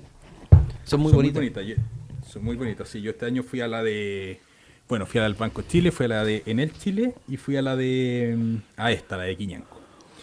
Y ahí Francisco Pérez Maquena decía: Oye, mira, el 2022 fue un año absolutamente extraordinario para Vapores, que fuera fuera lo normal, porque mucha parte del año los precios de los fletes fueron muy altos. El precio de las navieras fue muy alto. Y a ti probablemente, Cristóbal, en tu negocio de importación, a ti te consta Sí. cuánto costaban los contenedores. Sí, era una locura. Que para que se hagan una idea, un contenedor, un contenedor históricamente, por lo general te sale 1500, 2000 dólares. El flete nomás. El flete desde, desde China hasta Chile o Chi- Chile-China. El año pasado, el mismo contenedor estaba costando 15 mil dólares. Era una locura. O sea, Claro. y eso te, te destruía cualquier negocio relacionado con importaciones. Cualquier negocio. Pero si lo pensamos ahora desde el punto de vista de vapores, el ingreso Eh, de ellos, son, vapores ellos son fue muy exportadores. Ellos son exportadores. po, Claro, Claro, ellos pero son ¿qué es los lo que, ponen el contenedor. Claro. Y lógicamente eso a mí me destruyó. De hecho, tuve pe- pateando una deuda con una con la, con la empresa que me hacía el forwarding. Yo creo que tuve seis meses pateándola. Una deuda de, un- de una carga. Fue tremendo, pero me dolió el alma pagar una brutalidad de plata que originalmente se paga nada. Y ahora, ni te explico, ahora estaban vendiendo el metro cúbico a un dólar. Porque bajaron mucho. es que ocurrió el efecto contrario. Ocurrió el efecto co- completamente contrario. Claro, entonces eso es lo que decía Francisco Pérez Maquena. Decía, mira, eh, los resultados de vapores se, fueron, se vieron muy impulsados porque a Japan Lloyd, que es la filial eh, alemana, eh, le fue muy bien por este efecto del alza de precios de los contenedores y a vapores también. Eh, y naturalmente lo que ellos esperan es que el 2023 se normalicen mucho los precios y eso lo contó en la Junta Accionista Quiñanco. Ahora, capaz que hayan salido noticias, no tengo idea, que el precio de los, de los contenedores haya una previsión alcista. no sé, estoy elucubrando porque la acción puede, puede haber No, subido yo, tanto. yo ya calculé todo, lo puedo decir. A ver, ¿qué pasó? Ya, el- la acción va. El dividendo que entregaron fue de 26 pesos. Y la acción estaba costando alrededor de 80 pesos. Y se pegó una baja, lógicamente, por el, la paga- el pago de dividendo. Y llegó hasta 53 pesos que tiene que se condice con el pago del dividendo. Es Pero eso. ahora cerró a 58. Y lo hace- ayer Sí, subió sí, sí, se, re- 9%. se rebotó el precio hasta de 52 a 57, que es natural que rebote. Pero, Claro, pero, pero- lógicamente se, se pegó, se pegó una, una bajada por, por el efecto de- del pago de dividendo. Y lo más Sí, probable pues, es eso que... siempre va a pasar. Y lo, pero lo que no sé, lo que no sé es por qué razón pagaron tanto dividendo. Que me No, imagino... porque la utilidad fue brutal, pues. Pero, pero la, la utilidad es utilidad operacional o por o algo que está fuera de la operación de, De la empresa. ¿De todo? Fue utili- utilidad final, fue de todo. Fue en el fondo los resultados de vapores más los resultados de Japón. O sea, el, el precio de vapores que se estaba presentando, que empezó a tener un alza desde eh, noviembre, se condice con los resultados que estuvieron olfateando seguramente por el tercer trimestre del año pasado. tercer y cuarto trimestre. O sea, Sí. claro, pero al final del día los precios, o sea, el precio de vapores a 82 pesos tiene incorporado el dividendo. O sea, cuando las empresas van a dar Exacto, tiene incorporado el dividendo. Y, la gente sabe de que al momento de que, la, de que el dividendo se pague, el- la acción va a bajar. Ahora, ocurre otra cosa que pasó con eh, Cefin Rentas, que también pagó un dividendo súper alto. O sea, no alto, fue, como- fue alrededor de como un 3% del, del 54 valor. por- por- Sí, por- fue 54 pesos sobre el valor que costaba 1400. O sea, estamos hablando más o menos un 3%, cálculo, al no ojo. bajó. Y no bajó. O sea, yo esperaba que bajara. Y yo estaba listo para comprar.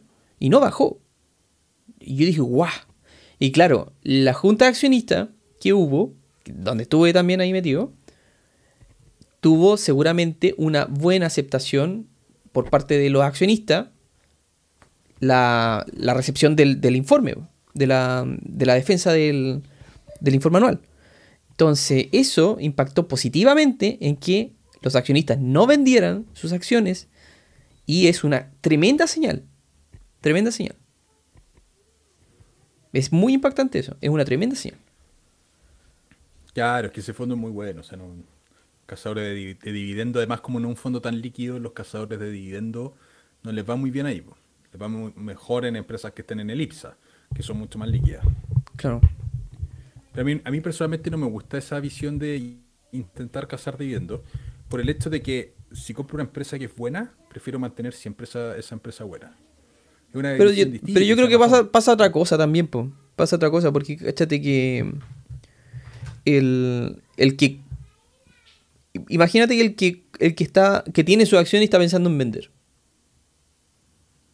O sea, ¿qué, qué mejor, en qué momento va a esperar para vender? Después del pago de dividendos. po.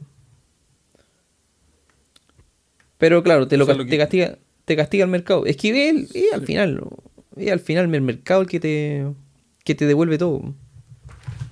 Sí, pues aquí voy a buscar la, la- Bueno, pueden revisar, está en la página de Quiñenco. eh, información en la página 80 y- 63 de la memoria anual, todo lo que ellos hablaban de vapores. No, es tremendo el tema de, los de los fletes. Ahí está. Para mí es una cuestión que Página 63. una cuestión que todavía es es súper de- esto acarreó, este problema se acarreó por la pandemia. Ese fue el, el grave problema. Tal vez amerite hacer un video al respecto. Y creo que lo hablamos en un video. El tema de la crisis de los contenedores. Puede ser. Sí, creo que ser. lo hablamos en un capítulo. El crisis de los contenedores. Y cómo nos, afect- cómo nos afectó. Porque ya pasó la vieja. Ya, ya, ya pasó el- lo que nos afectó. Ahora, lógicamente, el, el drama de la, de la inflación también está impulsado por la crisis de los contenedores. Por una cuestión de oferta y demanda, no habían contenedores y se impulsaron los precios por eso. Así es. Y no es como que como que subieron los precios porque los costos subieron, no, subieron las cuestiones porque había tanta demanda que no les quedó otra que subir los precios para abarcar toda la oferta. Sí, pues. Oye, Von Ruiz nos dice, saludos Cristóbal y profe, qué bueno que solo es el final de la primera temporada. Un abrazo a ambos. Gracias por este programa. Lo conocí a ambos. José García, hola, pero por lo que he visto, los precios de Chile no son iguales, no son igual o más altos que Europa y Estados Unidos. ¿En cuanto a qué? Sí, en cuanto que. Ahora, yo lo que siento, y esta es una percepción completamente mía, no es estadística, no tengo ninguna información, es solamente lo que yo siento cuando viajo, es que yo sí, yo siento que, que el país más caro para vivir en el mundo es Chile. Es una percepción. Es caro ¿Cuál es? Chile. Sí, lo encuentro muy caro. No te estoy hablando de las, las personas como nosotros que tenemos una renta más acomodada. Estoy hablando de las personas que tienen el sueldo mínimo. O sea, que el sueldo mínimo ve- versus lo que cuesta vivir es demasiado la diferencia. Demasiada la diferencia. No Sí. así en otros países. En otros países con el mismo sueldo que te- el sueldo mínimo que se entrega es eh, asequible.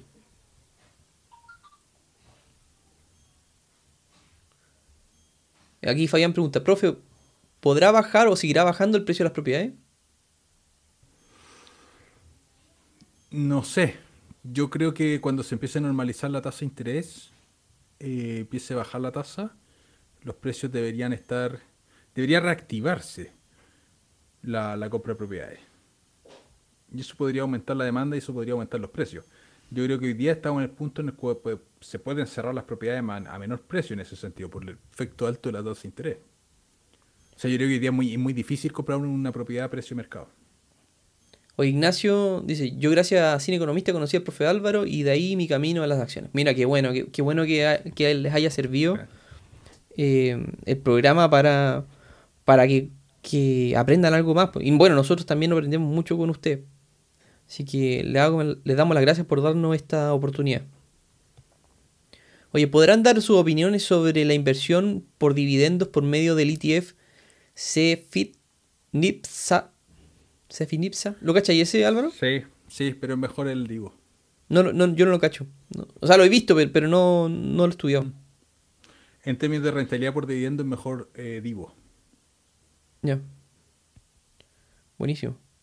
Oye, Frozen dice, el abogado Jorge Gil también lo sugería.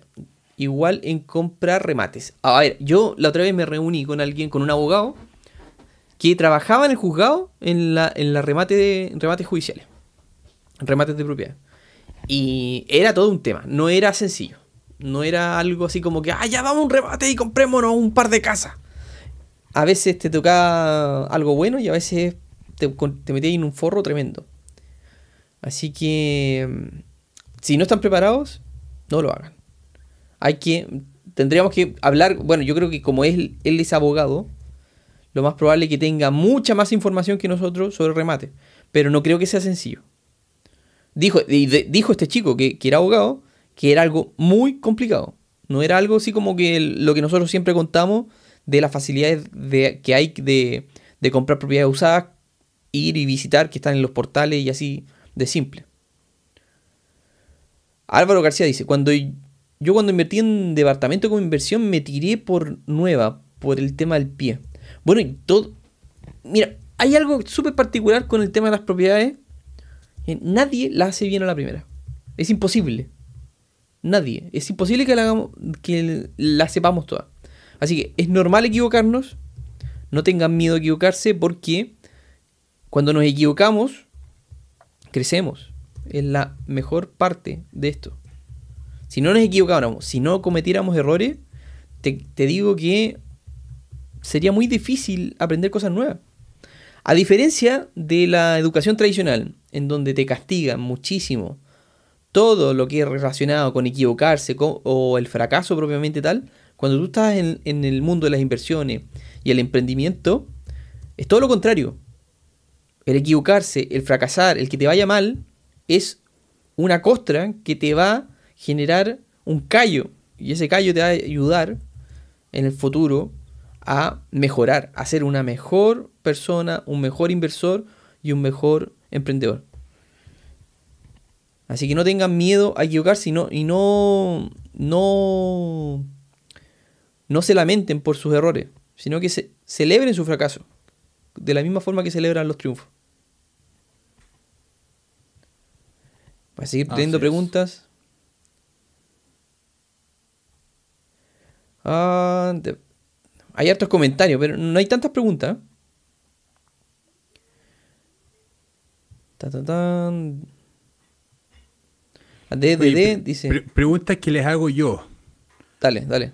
¿Qué cosas, ustedes que están obviamente en la, en la otra parte, qué cosas sienten que se pudiesen mejorar acá para la segunda temporada?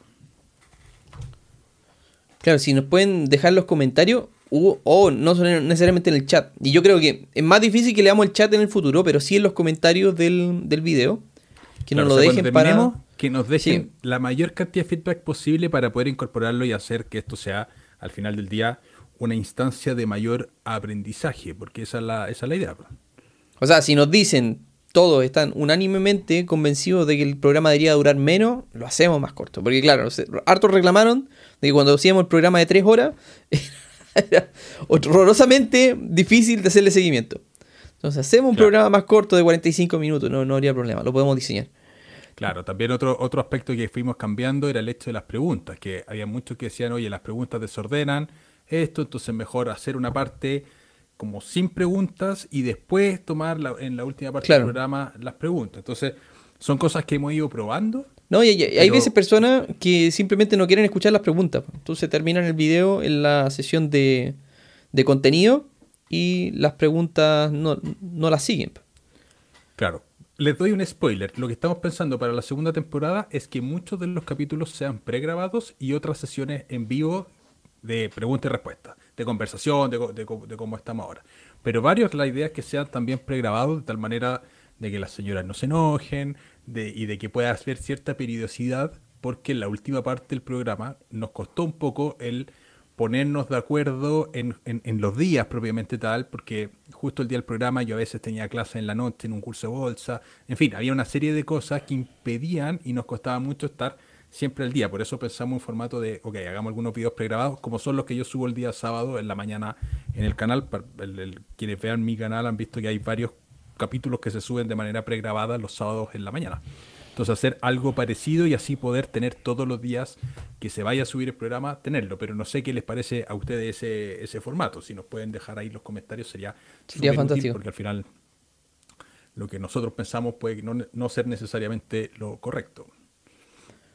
Oye, acá no, dice, después de comprar acciones de crecimiento me motivé por dividendos, pero siento que hay que investigar demasiado, darle mucho tiempo para no... Yo te diría que al Embarrarla. revés. Te diría que crecimiento se requiere Sí, saber, crecimiento. saber hay que saber más cosas. Porque el crecimiento naturalmente está comprando acciones más caras. Partamos por esa base. O sea, los Exacto. múltiplos de que, que tú vas a pagar por una acción de crecimiento suelen ser mucho más altos que los múltiplos que tú pagas por una acción dividendera. Entonces, el riesgo al comprar una acción de crecimiento es mayor al comprar una acción dividendera. Y créeme que lo- en las propiedades pasa lo mismo. Pasa exactamente lo, exactamente lo mismo. Porque tú estás apostando una propiedad, por ejemplo, en Las Condes, que supuestamente estás apostando solamente a crecimiento por plusvalía. Y no rendimiento de dividendo. Vas a pagar mucho más caro que una propiedad que tenga, te genere mucho mayores rendimientos a través de eh, flujos de caja. Y. ta, ¿Qué más? En. Expliquen. Expliquen un poco en qué consisten las ventas cruzadas. ¿En ¿Ventas cruzadas? En. De las propiedades, de las propiedades. Sí, de la venta- propiedad. Ya, pues creo, creo que explicamos bien. Oye, pero ya me perdí. Son muchas preguntas. O sea, no hay preguntas, sino que hay muchos comentarios. Por lo que sube el banco Itaú está en número rojo y no se recomienda. ¿Tienes info, Chris? No, no. No, no, yo no cacho mucho de banco. El mucho Banco Itaú es un banco que está con pérdidas, que no se recomienda comprar acciones del banco, que no necesariamente es lo mismo que usar el banco. Claro, ¿vale? no es lo Eh, mismo. Pero el, claro, pero, pero el banco es un banco que ha estado con problemas de caja, de tensión de caja. Ahora, ¿será un buen momento para comprar acciones de Itaú si está tan castigada? Habría que ser. hacer una evaluación. Ya que nombran Itaú, ¿por qué es tan poco valorada la acción de ese banco? A mí me parece que es bueno en cuanto a su atención personalizada. Lo que pasa es que los fundamentales de ese banco en este momento están en malas condiciones y eso el mercado lo aprecia de mala forma. Claro, pierde, un banco está con pérdida o, que, está y también con su, resultado operativo malo. Y sus estados, sus estados proyectados, según analistas también, lo más seguro que no están proyectando un buen rendimiento para el banco en el futuro. Así que es un detalle. Un detalle. Tomás dice, me llegó el resultado del capital semilla, tuve 457 puntos y el corte creo que era 478, casi. Bueno, esto pasa cuando no me piden asesoría personalizada para llenar los formularios. No, mentira. No, es igual solté casi todo, pero lo más seguro que eso, tuvo relación con el, con el formulario de alternativa, por si acaso. Entonces, hay algunas preguntas que cuando es muy peleado, muy peleado el, el capital, o se postula, mucha gente, lógicamente hay probabilidades de quedar uno fuera, por, eso hacen puntaje de corte. Y, y no todas las preguntas son malas en ese, en ese formulario. Hay preguntas más malas que otras. Entonces tienes un puntaje distinto y es por eso que no quedaste. Pero ten bastante fe y corrige en lo que te equivocaste, porque lo más seguro que pudo haber una sola pregunta que te afectó y en el próximo año o tal vez puedas postular, pueda postular alguna, alguna posible socia en el capital La Abeja, que se viene ahora, con el mismo proyecto. Ya, ya. Eh, ya estoy, estoy, estoy leyendo, Álvaro, así que rellena un poco. bueno, ese es uno de los temas a corregir eventualmente en la segunda, en la segunda temporada yo no puedo ver, lamentablemente no puedo ver los comentarios, tengo el celular cargando en otra parte. Bueno, ya que vamos a rellenar. Ah, mira, mira, Ivonne, caché, está agregando otra cosa. Que los dividendos totales serán 40, faltan 14 por repartir. Claro, pero déjame revisar lo de Vapore para complementar. Mientras que ya, pero, revisa eso. Pero, ojo, una cosa. El, el resto de los dividendos que se paga. Ah, no, estoy mal. No, aquí no está. No, no están anunciados. Va, qué raro. No, yo, yo, yo veo los 26 nomás acá anunciados. No veo el resto. Ya, dale nomás. Quizás están, en, quizás están en hecho esencial y no están, no están todavía actualizados en la bolsa. Podría ser, pero ahí mirar. Me compré este libro, que lo empecé a leer ahora. Se llama La Universidad de Berkshire Hathaway. Lo que he leído, lo poco que he leído, me ha gustado mucho. Es un libro que resumen y toman los aspectos más importantes de 30 años de cartas hacia los accionistas de Berkshire Hathaway. Tremenda forma de aprendizaje. Súper buena, porque en el fondo te explican, analizan cada una de las cartas y toman la idea más importante. Porque las cartas de los accionistas son súper relevantes y es histórico que las cartas de los accionistas de, de Berkshire Hathaway, escritas por Charlie Munger y Warren Buffett, han sido siempre una fuente muy grande de sabiduría. Así que a quienes les guste leer, les recomiendo este libro, se llama La Universidad de Berkshire Hathaway. Los autores son Daniel Pecot y Corey Gruen. O lo pronuncié como las pelotas, pero, pero es un libro, yo he leído un poquitito, debo llevar un tercio del libro, eh, y capaz que en algún momento se me ocurra resumirlo en el canal, pero, pero tiene una fuente de sabiduría importante y es un libro que imagino que es barato. Yo te lo compré en España, ahí está el precio, 22 euros. Lo compré cuando fui a no España. Ve, no se ve. No se ve, ¿cierto? Por ahí, bueno, da lo mismo, pero son 22 euros, 21,95. Pero yo creo, no sé, yo no lo he visto en librerías chilenas, pero me imagino que se puede comprar, obviamente, online o escuchar en audiolibro. Eh, entonces es un libro que vale la pena, ¿vale? Que sí o sí vale la pena. Para mí me ha gustado harto. Así que se los dejo ahí. Oye, acá llegó una preguntaza muy buena.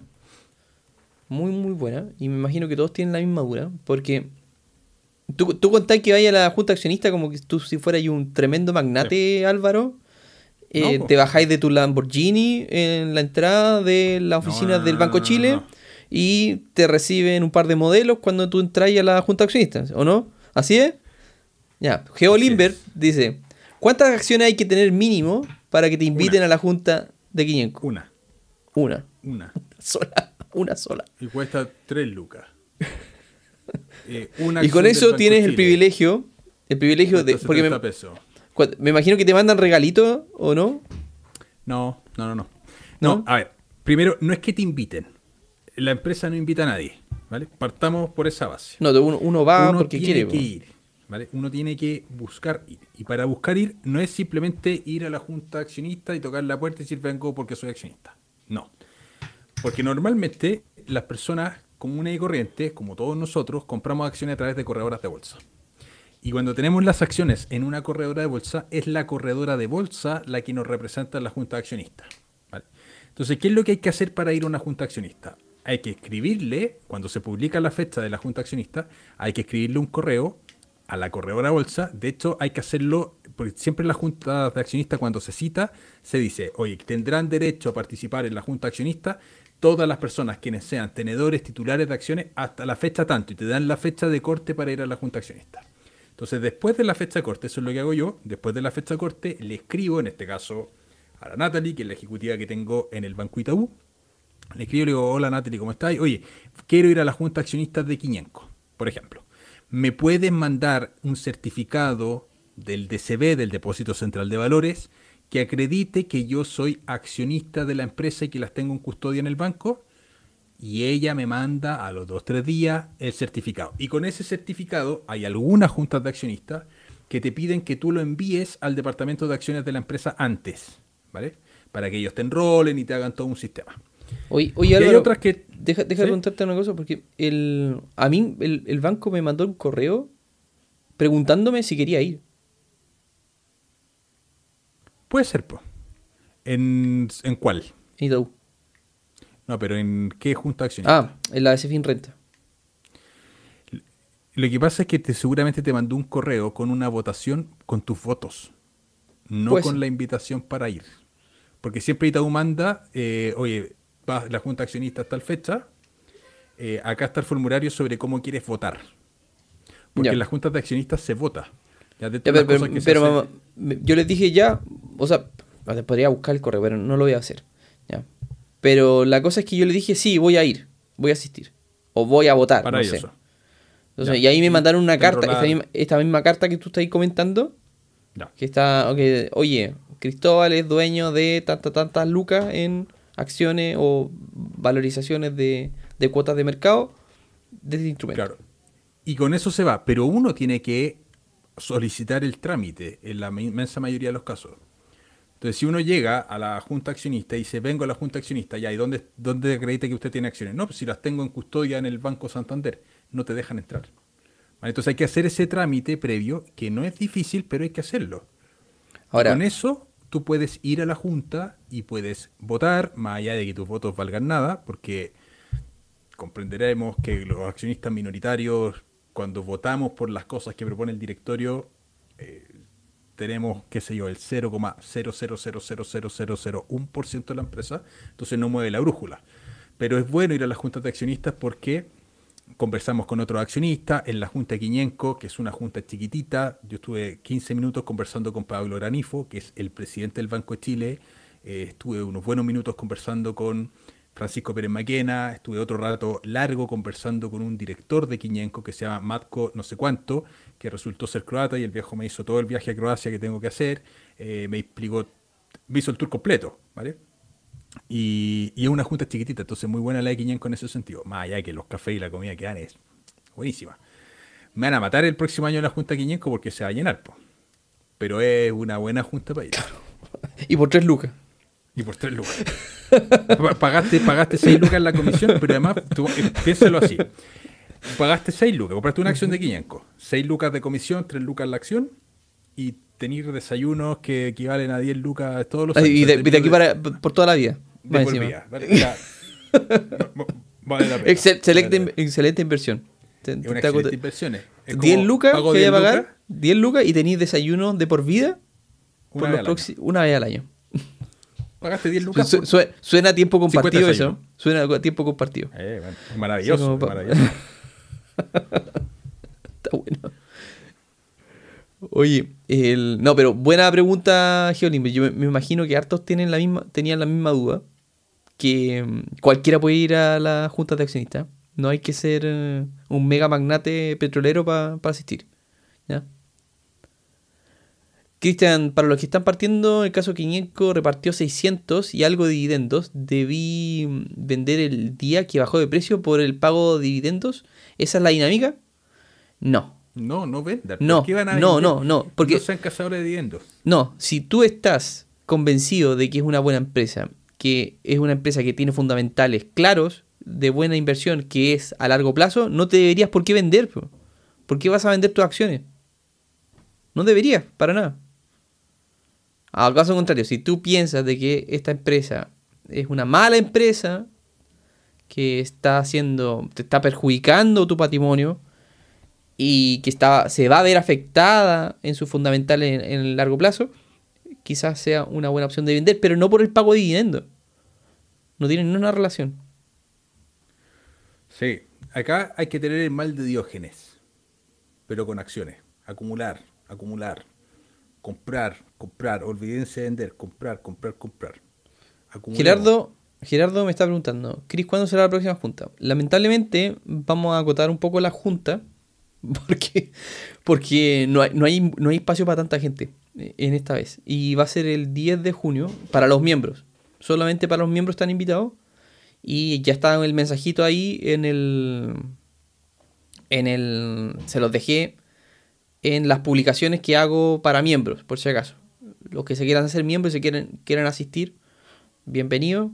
Hay, es, hay muy poca entrada. Generé 30 entradas, por si acaso. Hay muy poca y ya se ha vendido la tercera parte, por si acaso. Entonces se, lo, se los comento. ¿Ya?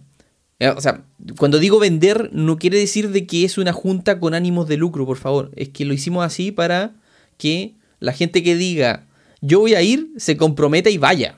Entonces compramos... Al, cuesta? ¿Cuatro mil? Son cuatro lucas. Entonces ahí es en es, de eso se va a gastar el arriendo del espacio, el, las pizzas que vamos a comprar, las bebidas, cerveza y algún trago eh, extra que compraríamos ahí entre medio. Entonces, esa es la idea. La idea es que podamos compartir. Eh, no, no es un espacio para generar riqueza. No, no, no, no estoy haciendo un negocio con esto. Por favor, no piensen eso. ¿Ya? Y que, Oye, gracias por, gracias por hacerte miembro Go Studios. Te agradezco un montón. Y oye, pero que me queda un montón de, de, de comentarios. No, no, no caché. Aquí Diego dice, no, ¿a qué te refieres con cachos, deuda y cosas así? No, no, no, no entendí esa. Ya. ¿Creen que es que el posible default de Estados Unidos puede afectar a Chile? Pero es que. Oye, el otro día. El otro día estuve viendo los comentarios que han hecho. Pero es que está súper clickbait. los grandes analistas de YouTube que, que, que yo confío hacen unas publicaciones clickbait, pero que te, que te las encargo. Que el desastre viene la otra semana. Que el desastre es a fin de mes. Pero vienen diciendo eso, pero hace un año. Y ya no les creo nada. Es que, a ver, a ver, hay que aclarar las cosas. Y sincerar cosas. En YouTube, y esto para que todos lo sepan, está medido que hacer publicaciones y títulos que onda te Sí, sí, sí, Álvaro. entiendo, entiendo el clickbait, entiendo el clickbait. Pero acá, en este caso, es que tú escuchas los comentarios, escuchas el, capítulo entero que están hablando y realmente es algo desastroso lo que están comentando. Algo malo que está ocurriendo. Y es, son los comentarios de otra persona, de otro, por ejemplo, Ray Dalio, que dice que se, la economía va a estallar. Pero el otro día, curiosamente, eh, Michael Barry dice que ahora viene un bullrun. Entonces, como que yo quiero, pero plop, así como, ¿qué pasa?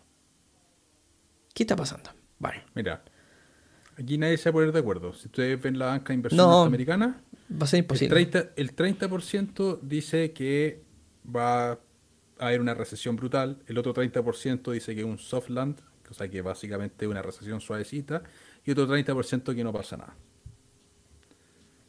Entonces, ¿qué hacemos frente a ese escenario? Bueno, algunos que sean más temerosos, naturalmente van a decir, yo prefiero estar al margen, no pongo mi plata ahí, hay otros que van a querer entrar más fuerte. Ahí, eh, eh, esa es la gracia de la bolsa también, que en el fondo es un mercado donde no hay una respuesta única correcta, eh, sino que cada uno busca su estrategia de inversión. Yo personalmente soy de seguir comprando y si las acciones bajan y viene un desastre, yo voy a estar de fiesta, porque voy a estar comprando más barato. Oye, Edgardo dice, para la segunda temporada sugiero hablar de un tema que genere contrapuntos de vista. O sea, que quiere, quiere ver peleas, Edgardo, eso quiere. Pero es difícil pelear en esto. Es difícil, a no ser que... No, no sé, qué raro. No, pero hay, pero hay, hay temas que podemos tener, que tenemos visiones distintas. Gracias por compartir sus conocimientos y experiencias, Álvaro. Te, me tiene leyendo a full, qué bueno, qué bueno. Esa es la idea. Para las próximas temporadas podrán tener podrían tener premios. Sí, podría ser. buena acotación, sí, podríamos tener premios. ¿Por qué no? un segmento del programa que hablen sobre un resumen del libro de educación financiera. No, de hecho, lo hemos conversado hartas veces. Pero tenemos que, tenemos que ponernos de acuerdo en leer los mismos libros. No, mira, una de las cosas que hemos pensado es que algunos capítulos van a ser resúmenes de libros. Sí. A mí me gusta mucho el hacer, el, conversar sobre libros eh, e intentar, abro comillas, resumir algo parecido. No sé si conocen un podcast que se llama Elemental Podcast que no es copiar, porque es un formato que existe en muchas partes, sino que hablar sobre libros, porque creo que puede generar mucho valor a la comunidad. Es una visión personal que tengo. ¿Alguna idea? Hacer alguna reunión tipo Zoom, responder preguntas online de los que se conecten, editar un poco y luego subirla por YouTube. De, hecho, tenemos, hemos conversado sobre eso. Tenemos una no, no necesariamente nosotros dos, sino que estamos pensando en una, una cosa como escuela. Escuela YouTube, así por una membresía. Que se pague a través de la, de la membresía miembro. Así, todavía no hemos definido bien el modelo. Pero mucho, mucho spoiler, mucho spoiler. Pero sí, va, va por allá. Va por ahí el tema. ¿Qué pasó con la ISAPRE? No sabemos todavía. ¿Qué va a pasar? Si se van a quebrar. Ojalá no quiebren yo no, quiero que quede. O sea, pese que, pensándolo, yo estaba sacando cuenta y en verdad me voy a ahorrar una brutalidad de plata si llegan a quebrar. Pero lo más seguro que con mi preexistencia no sé si va a haber otra ISAPRE o seguro de salud que me acoja. No lo sé. No lo sé. ¿Quién me va a querer enfermo? Cojeando. Gracias, profe, por la recomendación del libro. ¿Cómo son los coffees de la Junta de Accionistas? Bueno, ya la, describiste. ¿Podéis contar alguna, algo más? ¿Más detalle? No, la, el de la Junta de y la Junta de LC son las dos que han sido los mejores que yo he probado en la historia. Mira. El de Nel fue penca. El de Guillenco fue extraordinario. Dice acá Jesús, dijo, podría comprar acciones en varias empresas para ir a comer gratis y ahorrar en comida. Pero es que, cáchate, que podríamos hacer un análisis de, de esto ¿Cuánto no ¿Con cuántas acciones tenemos la comida del mes? claro. Claro. El de, el de era casi que tenedor libre. Así de ese nivel. Eh, pero era con comida. No, era con comida. Lo que pasa es que poníamos una bandeja, habían dos bandejas. Eh, ah, entonces me compro hoy día. Mañana me compro acciones de Quiñenco. Y cuando se acababa una bandeja, aparecía otra persona a rellenar la, la, la, la bandeja. Está bueno. No, hay unos sanguchitos exquisitos. Estaba, súper bueno. déjame. Que estoy estoy súper. dice. Álvaro, ¿qué tal? A propósito de la Junta de Quiñeco, ¿cómo ves que se viene esta empresa y sus próximos resultados? ¿Repunta el valor de la acción? Yo creo que, que... está con un sobre resultado tremendo, impulsado por Banco Chile y por Vapores. Yo creo que los resultados del próximo año van a ser más bajos porque hubo una inflación muy alta, que fue muy alto el resultado del Banco Chile, y los fletes muy altos en vapores que repercutieron en el precio de vapores. Entonces, con esas cosas normalizadas, de hecho el Banco Chile ya va con menos utilidades este año que el año anterior a la misma fecha. Un 8-9% menos de utilidades reportadas. Ya lo estaba viendo, lleva 392 mil millones de pesos de ganancia en cuatro veces, pero el año anterior, en estos mismos primeros cuatro meses del año, llevaban 433 mil. Entonces, naturalmente, el resultado de las filiales de Quiñenco probablemente sea más bajo, Y eso debería repercutir en utilidades más bajas al final. El punto es si el- los precios actuales, la acción está barata o no. No sé, no sé. Igual los coñencos siempre han cotizado con un descuento importante respecto a sus filiales. Yo creo que una buena empresa para invertir pensando en un largo plazo porque ha creado valor eh, de manera importante a los accionistas a lo largo de la historia. Pero no sé si será la mejor empresa para comprar. Eh, no tengo idea. Yo compré por información. Compré, invertí por ahí que, un millón de pesos y en dos compras y, y era más que nada, uno, ir a la junta accionista y dos, eh, siempre me ha gustado Qui- Quiñenco desde el punto de vista conceptual de los negocios que tienen. Pero no es ni por si acaso la acción que más tengo en cartera, ni por si acaso. Oye, de las que menos tengo, de hecho. ¿sabes que el Kevin se tiró una buena? Dijo, ¿cuántas acciones hay que comprar para ir a la junta de accionistas? Pero, pero, pero lo dice en el sentido de, vi- de viajes rata. Entonces se me, se me ocurrió al tiro viajes, junta accionista. Se, se me ocurrió, oye, ¿y si vamos a la junta accionista de Google, weón? Sí, po. Porque yo tengo acciones de Google. No son muchas, pero, pero ahí están. ¿Tú tenías? sí. ¿Serán así de apoteósicas como las de acá? Me imagino que de- deben hasta regalarte teléfonos y computadores, pero no sé, una cosa así. No, no sé, no sé. no- Pero sí, puede ser. Ahí la que gustaría ir sería la de Berkshire Hathaway. Ya, Yo compraría una acción de Berkshire Hathaway para ir. también. Es que podríamos, podríamos armar el tour. El tour de las juntas de accionistas de Estados Unidos. Y Estados cosas- Unidos. ah, encontramos un lugar que sea como Silicon Valley, que ojalá que estén todas las empresas juntitas para que no nos tengamos que mover a tantas ciudades. Claro. Y vamos un día a cada junta accionista. Claro, porque Entonces, juntas así, accionistas- y así nos ahorramos el almuerzo de pasar. la- las juntas de accionistas comemos. son en, en van seguidas. Claro. Habría que armar el la- calendario. ¿O qué? ¿Se, la se animan? ¿Se animan a ir? Sí. ¿Ahí, ahí el grupito? ¿Alguien? Claro, pero hay hay, ojo, que hay que ver cuáles son los requisitos de Estados Unidos para ir a las juntas de accionistas. Ya. A mí creo haber visto un correo muy similar al que me llegó del Itaú, pero de, mm, de Interactive Brokers. Estoy seguro. Echa una mirada. Estoy seguro. Pero claro, y como, como no, no estoy ni ahí con esas cuestiones, como que lo, lo dejé pasar nomás. Es spam. Sí, pues lo, lo- lo tiré para el lado. Porque típico, típico que te mandan correos anunciándote de que, ah, no, no vendas, compra más. o vende ahora, porque está malo. No, pero, pero no pasa nada. Eh, Marcelo pregunta, ¿dónde compran las acciones de empresas de Estados Unidos? Mira, ocurre una cosa muy particular, que eh, los bancos para abrir una cuenta de inversiones en dólares te piden tener un patrimonio de 25 mil dólares, 50 mil dólares por lo general. Y tienes que demostrarlo. Si no lo tienes, está la opción de abrir una cuenta con nuestro no recomendado, o sea, no sé si Álvaro lo recomienda, pero yo no, yo no lo recomiendo, eh, Racional. Que con Racional se pueden comprar do- eh, acciones. Y la, otra- la otra vez me vinieron a echar la foca porque dije algo impropio de Racional. Porque no lo recomendaba. ¿Te, te conté, Álvaro? Sí, me contaste. Bueno, que no, no sé por qué, pero bueno. La cosa es que... Yo creo que, yo creo que era intermediario, pero es un, un intermediario al final. Sí, pero, para mí es como Robin Hood. Entonces como que no me gusta, weón. Puede ser. Yo, bueno, yo tengo racional, lo uso para comprar cosas raras. Que no Pero lo y, y tampoco, tampoco es que encontréis todas las cosas del mundo, weón. No, pues. No, ti- tienen un merc- está súper acotado. O sea, yo, yo, yo compro Interactive Brokers. Y, y ahora se hizo mucho más fácil el tema de mandar plata con Interactive Brokers porque podéis mandarlo por Waze.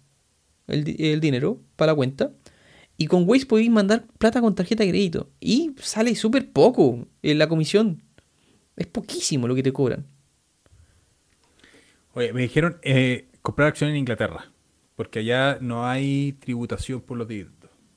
No hay tributación. Mira qué interesante. Entonces hay que comprar acciones en Claro, Inglaterra. claro, que el- el mercado inglés. Sí, eso, esa es la otra cosa, que en este viaje que hemos, que hemos embarcado, claro, nosotros como que vemos el mercado de los gringos súper interesante, pero el problema es que te cobran un 30% de lo, de lo que te entregan de los dividendos. Y es una brutalidad, pues, entonces al final solamente podéis invertir en acciones de crecimiento. Y no te interesa mucho la acción de dividendo. Pero claro, si Claro. estamos en la parada de, de jubilación temprana, hay que buscar libertad financiera, como que las acciones de crecimiento no, no te generan mucha, mucha estabilidad en ese aspecto. po. Así que hay que buscar, al parecer tenemos que estudiar el mercado, el mercado inglés, Claro, volvernos peritos en mercado inglés. claro. Así es. Se va, mira, Daniel pregunta, ¿se van solo? ¿Se van o solo tour? ¿Cómo? No entendí. ¿Se van o solo tour? No entendí.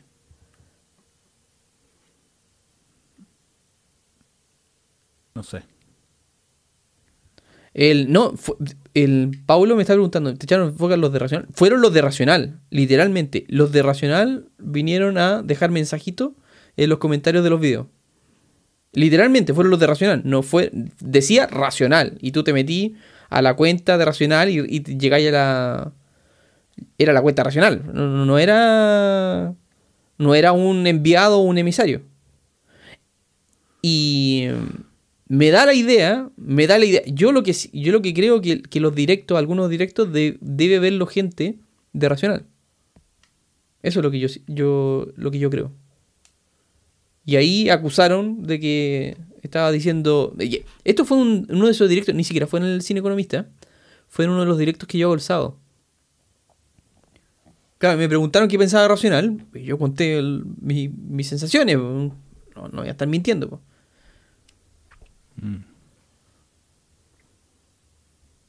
Ah, Carlos Flores dice, ¿el 30% del cobro de dividendo de los gringos tiene algún beneficio para la creación de impuestos ante el servicio de impuesto interno? No.